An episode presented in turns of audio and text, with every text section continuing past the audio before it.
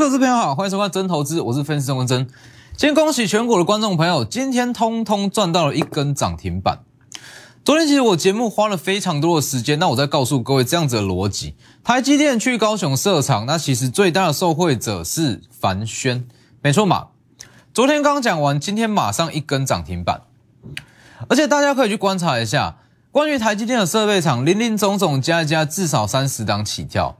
这些设备厂三四十档设备厂，今天没有任何一档涨停，唯有一档凡轩今天涨停板。其实跟我昨天讲的是完全一模一样。那你说凡轩它是因为台积电去高雄设厂，所以才涨停吗？很多人会说凡轩可能会是因为财报，但是绝对不是。你去看今天包含金鼎、包含汉唐相关的族群，全部都往上涨。这部分等一下我们再来讲，说为什么台积电设备厂这么多档。偏偏就是一档凡凡轩，昨天刚讲到的凡轩涨停。好了，其实以现阶段的盘面来讲，今天盘面我认为说情况是非常的不错，远比前三天都还要好。可能有些人会觉得说很奇怪，今天指数不是下跌，怎么会比前三天还要好？其实这个东西就是一直我在强调说，你在看指数，其实你看表面上的指数没有说太大的意义，你要看进去里面的内容。今天其实整个台股的内容绝对是比前三天还要好。那也完全符合说，我从上周五那一直在强调的一个逻辑，说这个时间点指数在涨，涨点都集中在全指股上，对于一般投资人来讲，不会有太大的获利机会。那属于一般投资人的获利机会是在于全指股开始休息，你才会有感，整个获利的空间才会被拉出来。所以今天你去看，今天虽然指数是跌了百点，但是我相信多数投资人都会觉得今天行情特别的好，为什么？因为当全指股震荡，它才会释放出中小型股的资金。等一下我们再来讲。还有说，其实以现阶段来讲，那整个操作上，很多的投资人会有这样子的感觉，觉得说盘面非常的混乱。那好，好像每一档都不错，都蛮强，但是真的要去挑一档，会挑不出来，没错吧？因为现阶段的盘势，其实你说你说好是真的是很好，那你说不好。其实，如果说你找找错方向，目前的盘势其实也不好操作。等下再来讲到底该怎么去应对。先加入我的 Light，Light 跟 Telegram ID 都是 W E 一七八 V 一七八，直接扫描也可以。在我的 Light 两大平台中，昨天我在盘中，尤其是 Telegram，昨天我在盘中有特别预告。整个凡轩的上涨有机会把整个相关族群给带起来。所谓的相关族群不是设备厂，而是说跟凡轩相似的股票有机会带起来。今天直接带起来哦，所以里面会有非常多的获利机会。好，那我们先讲大盘，你要先了解到现阶段到底该怎么去操作。来，今天十一月十一号，那其实我把这样子把它画起来，其实我就是说这个东西还还蛮有趣的，大家去回想一下哦，这一段行情。加权指数在震荡，看似非常小的行情，但于但是对于真的在操作，你会觉得这一段行情很好。那当指数开始大涨，你反而会觉得，哎，怎么股票都不会动？没有错嘛？其实这就是我一直在强调，这是一个指数的陷阱。指数看起来很好，不代表说它里面就会有获利机会，反而是指数开始在震荡，中小型股获利机会才会跟着被带出来。否则你去看这一段。这段指数根本就涨不到两百点，就这一段指数涨不到两百点，但是这一段里面有非常非常多的强势股，包含智源、包含中探针、包含深茂、包含汉雷，这些我们做过的强势股，都是在指数震荡所酝酿出来的。那当指数开始起涨，反而强势的股票就没有这么的多，这就是所谓的资金排挤效应。哦，因为这个时间点是 Q E 的尾端，Q E 的尾端没有办法跟上半年、跟去年这种大型的资金行情来比，所以资金会出现排挤效应。当它转入全指股，中小型股就会开始休息；当全指股开始休息，中小型股才会开始起涨。所以我昨天才会特别强调，真正的行情从昨天才开始，没有错嘛？所以其实如果说你去看指数，那你觉得说指数非常的高，那指数好像已经没有做太大的机会。那我可以告诉你，全指股开始休息，真正的行情现在才开始，属于你跟属于我的行情，这个时间点才要开始展开。所以其实我一直在强调，当你看到全指股在大涨，那你要去做的是反向去布局中小型股。好，那其实以现阶段的盘面，就像我刚刚所讲的，你会感觉到很多的族群都很强势。但是你想要去赚，却好像又赚不到。你去看哦，在这个时间点，其实获利机会真的是非常的多。包含像是航空双雄，长荣航跟华航，好，它是会一个获利机会。那再来是元宇宙，其实元宇宙只要跟它沾上边，就算不是宏达电，不是威盛，说你不敢做，这没有关系。好，其实有沾上边，像是华勤、技嘉、维新，稍微沾上边也会涨。除了元宇宙，低轨卫星也会涨，台阳啦、深茂这些都是。除了低轨卫星，包含像是第三代半导体，那或是台积电设备厂，通通都会涨。好，那你有没有听出一个关键？其实这个时间点很多很多的获利机会，但是看起来是杂乱了五张，因为它没有所谓的族群性。你说你要去做低轨卫星，好，但是低轨卫星并不是每一档都会涨。你说你要去做台积电设备厂，但是台积电设备厂最强的就只有凡轩。你说你要去做低轨卫星啊？你说你要去做元宇宙，但是强的还是特定的那几档，没有错嘛？所以其实这个时间点，那我认为说最佳的操作方式是这里。定点式的操作，什么叫做定点式的操作？其实你说我说正常的行情之下，那可能在今年的第一季、第二季到第三季，正常的行情之下，你可以去做一个很全方位的分析，格局比较大的分析。可能你说接下来会整个像是啊整个 I P 股齐涨，或者说整个这个低轨卫星要齐涨，那你可以去做整个族群的操作。但是现在不一样。现在等于是说，强势的族群中，一个族群中有强势股，也有弱势股。那你整个盘面看下去，就是杂乱的五张，零星点火。那面对这样子的行情，你就要锁定特定的族群下去做操作，也就是刚刚所讲的定点式的操作。你如果没有去做定点式的操作，会出现一种情况：所有的族群里面都有强势股，低轨卫星有，第三代半导体有，台积电设备厂有，航空双雄也有，甚至钢铁也有。好。你会所有族群都想要去做，都买一点，都买一点，都买一点，结果最后到头来你会发现，通通都没赚到。所以这个时间点看似整个族族群都在起涨，但事实上它就是在做零星的点火。你要去做定点式的操作，否则你会如果说你什么都想赚，就会变成什么都没赚到。所以在这个时间点，我们就针对特定的题材下去做操作。好，那台积电，其实你去看哦。台积电宣布说要在日呃在高雄设厂，那昨天其实我已经把整个逻辑我讲得非常的清楚。昨天几乎我是花一半的时间，那去解析说台积电去高雄设厂，为什么凡轩它会是最大受惠股？那也不估，那也不负众望嘛。今天凡轩就直接一根涨停板，这里没错嘛。昨天刚讲完，今天马上一根涨停板。好了，其实为什么会这样说？我再重新讲一次，因为这个东西其实是说。台积电不管去哪里设厂，它其实都会有相对应的个股。去美国亚利桑那州、去日本设厂都会有相对应。那这次去高雄设厂，其实就像我昨天讲的，其实你去看哦，台积电这个消息出来，那市场上的分析师每个都告诉你，台积电去高雄设厂，资资本支出往上增加，对于整个设备厂来讲，皆大欢喜，大家都会受惠。但是这种说法不就是废话吗？是不是？台积电去高雄设厂，资本支出增加，对于设备厂来讲会连带受惠，这全世界都知道。这个利多谁不知道？但是要怎么去选出凡轩？就像我昨天讲的逻辑嘛，你要用跟多数人都不同的逻辑，你才有办法去选到最强势的股票。请你去看，昨天我为什么会从台积电去高雄设厂带出一个环保的议题？你去回顾一下昨天的，不管是节目还是网络还是任何的媒体。没有任何一个人在跟你讲什么环保议题，只有我跟你讲，没错嘛？那今天真正强势的设备厂，也只有跟环保议题有关的三档股票：第一凡轩，第二汉唐，第三金鼎。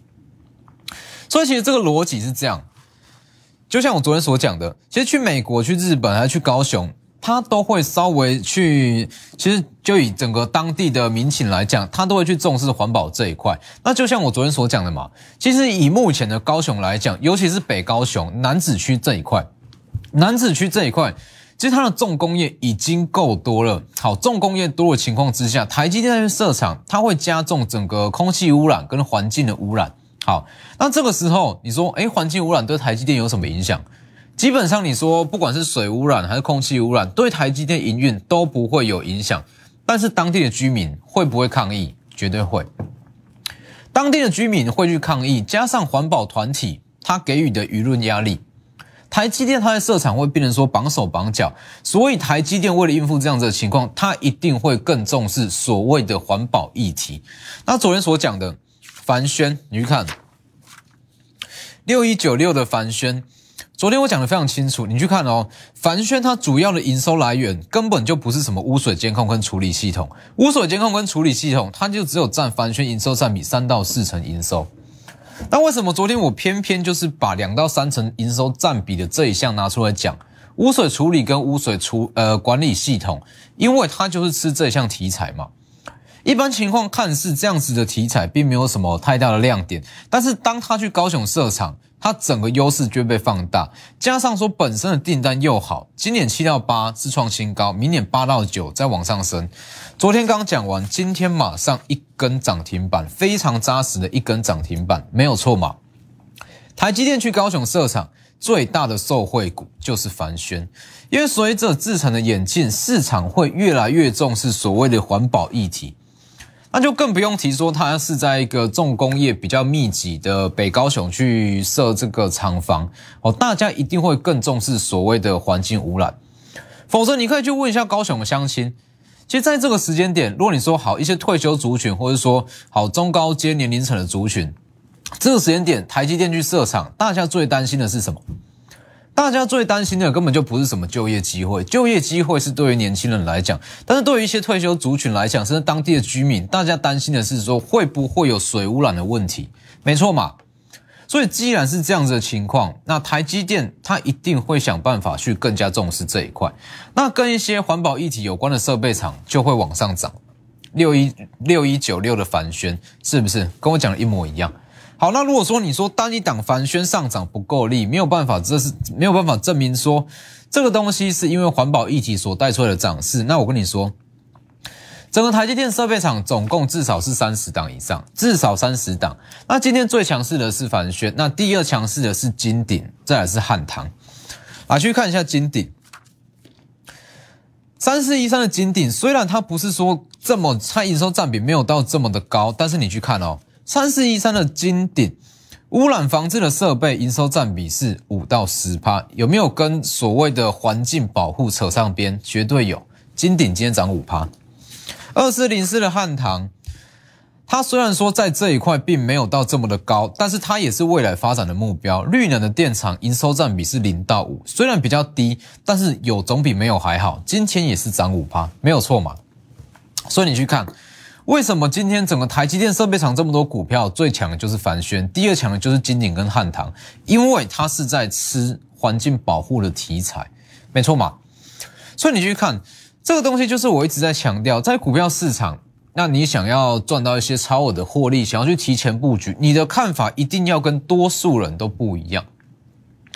你去看昨天整个市场上，台积电去设厂，设备厂会受惠，这大家都会讲。一般的股民全部都会讲，但是你看看这样子的利多，其实没有说太大的意义啊。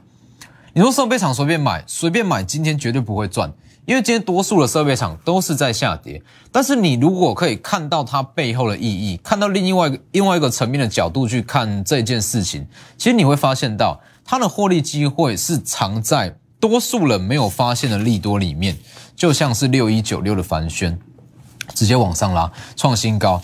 而且其实像凡轩这样子的股票，它底其实它本身的股性不是说很好，那它底部其实打了很长一段时间。那如果说好一旦开始起涨，它的涨势就会非常的强势。所以其实这个东西是一个趋势啦，是一个大趋势。说随着呃整个先进制程从七纳米到五纳米，一直到三纳米，甚至到未来的一纳米，各国一定会越来越重视所谓的环境污染，因为其实越高阶的制程对于环境的伤害会越来越大。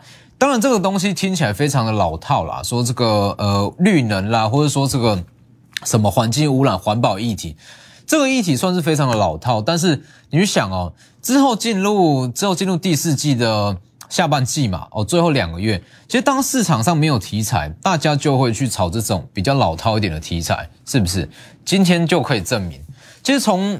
其实从申报的上涨，你也可以看出来说，市场上慢慢有在往这样子的题材去做靠拢。申报是无前席高嘛，它也是跟环保议题有关。所以其实凡轩的上涨，它可以算是相关族群的第一根。还有这一档提前布局下一档的环保设备厂，它会把整个跟环境有关的设备厂通通带出来。这一档即将开始进场布局。好，因为说它的成交量比较少，那它有筹码限制。Life 期间特别加开五个名额，利用广告时间直接来电，先进一段广告。其实环境保护这样子的议题，说真的，它是一个老掉牙的议题哦，它是一个很老掉牙的题材。但是你绝对不可否认，现在各国的不管是各国元首，还是说各国政府，都在朝这一块去发展。所以其实这个现象还蛮有趣的，大家可以去观察一下。当市场上没有题材，面临到题材空窗期，这个时候谁会涨？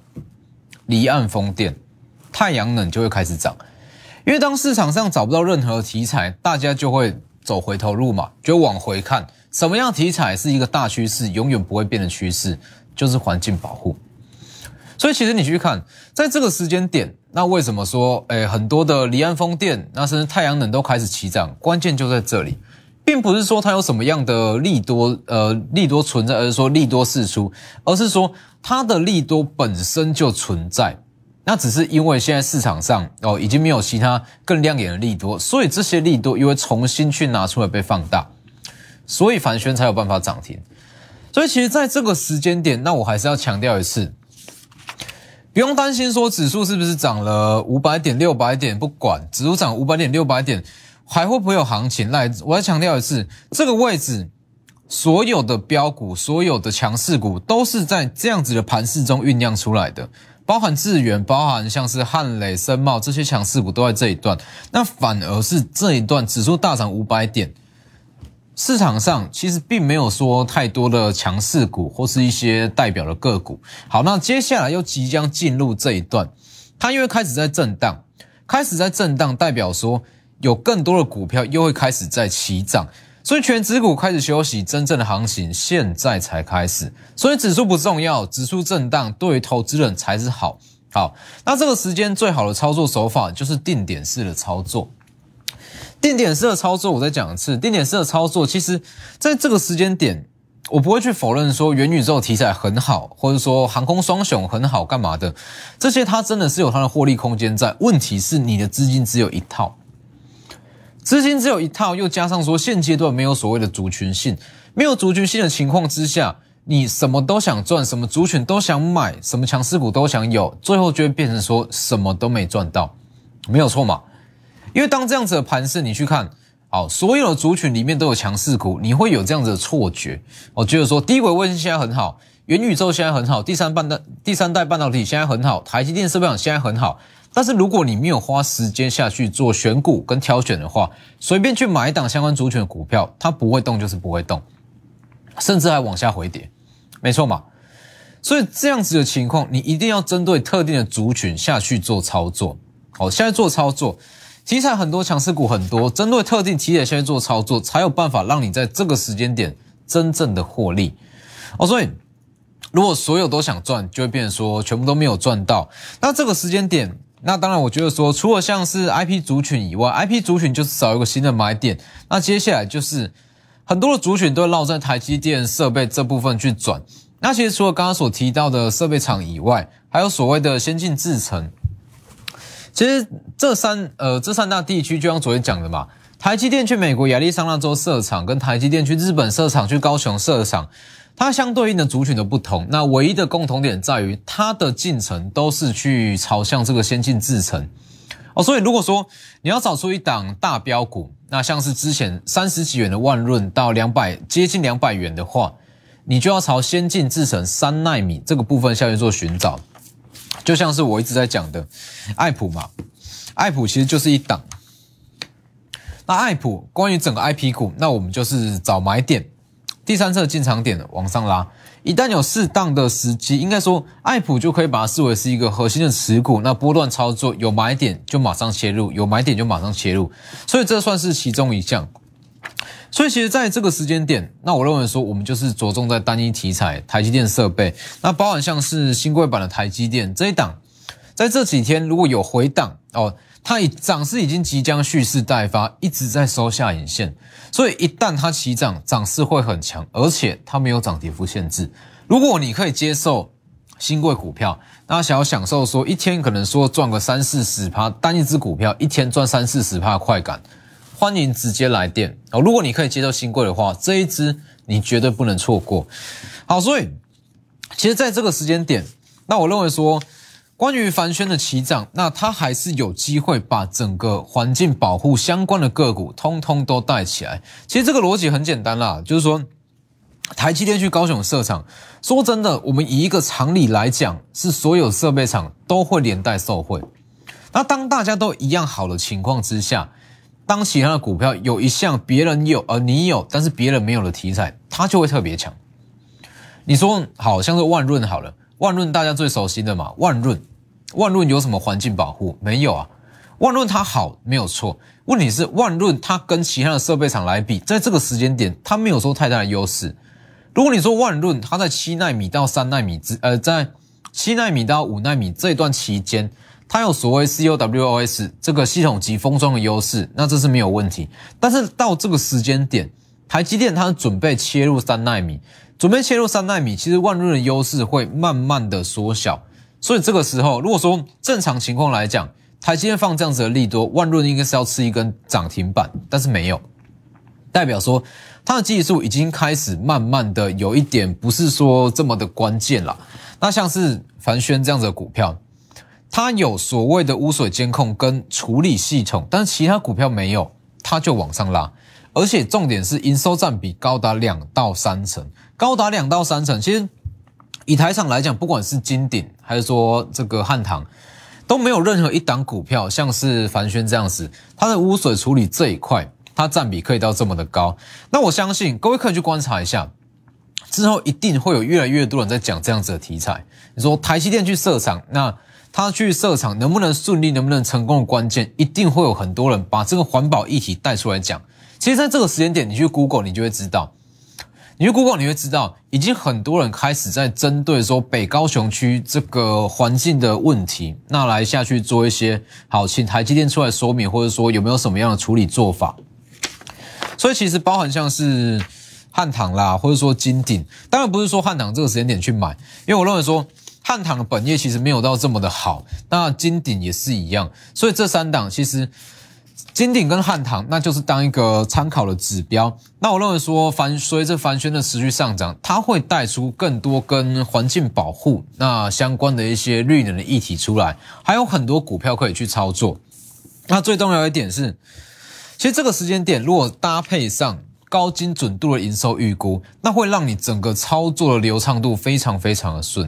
台积电昨天公布十月份的营收是月降十一点九趴，但是我在十月二十七提前十天跟全市场预告过，它会让你如鱼得水。这一档布局下一档的环境设备厂，把握机会直接来电，或是直接私讯我的 Lighter 跟 Telegram，立即拨打我们的专线零八零零六六八零八五。